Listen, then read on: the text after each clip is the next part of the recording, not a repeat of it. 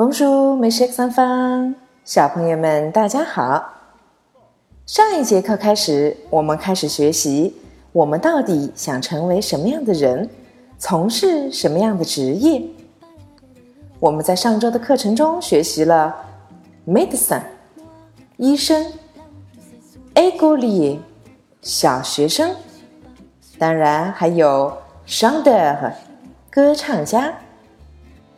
Je suis médecin，我是一名医生。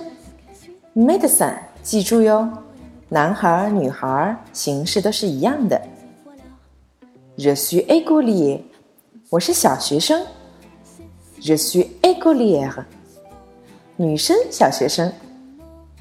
当然还有我们的女孩子们特别想成为的，Je suis chanteur，我是歌唱家。Je suis chanteuse，我是一名女歌手。今天我们要开始聊一个非常有意思的话题，那些你们从未听说过在法国才有的有趣职业。我们开始聊第一个职业吧。唐妈首先来直接告诉你们这个职业在法语中的名字：le nez，le nez。人类小朋友们，你们还想得起在我们学习五官这一课的时候曾经学习过这个单词吗？这是眼睛、鼻子、嘴巴中间的哪一个呀？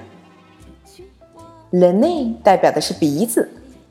对啦，鼻子到底是从事什么职业的呢？你们来猜一猜。在法国有这样一群人。嗅觉非常的灵敏，它们可以分别各种只有细微差别的气味。它们帮我们调制出各种名贵的香水，无论是迪奥和迪奥，还是香奈儿、香奈儿，都有这样的职业。Le nez，记住哟，Le nez，调香师。第二个职业在我们中国已经消失很久很久了，为什么呢？这个职业的名字叫做 le concierge，le concierge。中文中我们把它翻译成门房。哪怕听到中文，我相信也没有几个小朋友可以解释门房到底是干什么的。因为在我们中国，楼房越来越高，小区越来越大，我们现在的每个小区都有这样一群人，叫做物管。可是，如果我们来到巴黎，你会发现，巴黎还有很多老式的楼房，在这样的楼房里，电梯窄窄的，只能容下两三个人。在这样的楼房里，就存在着这样的角色，叫做 le concierge。门房。聊到这里，唐妈想要给小朋友们推荐一本书，名字叫做《刺猬的优雅》。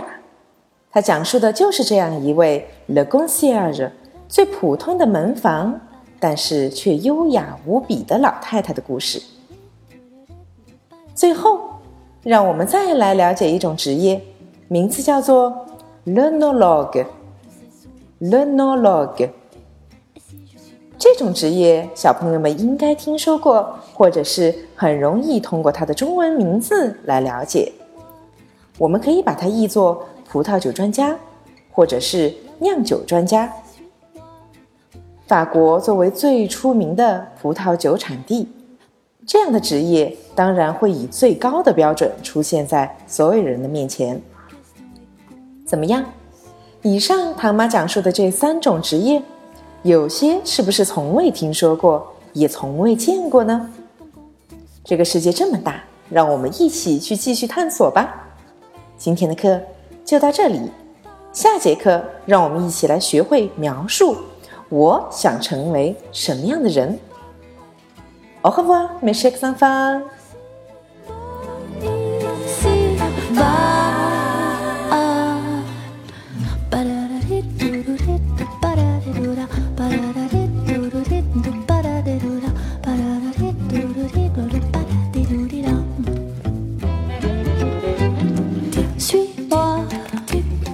je sais, tu suis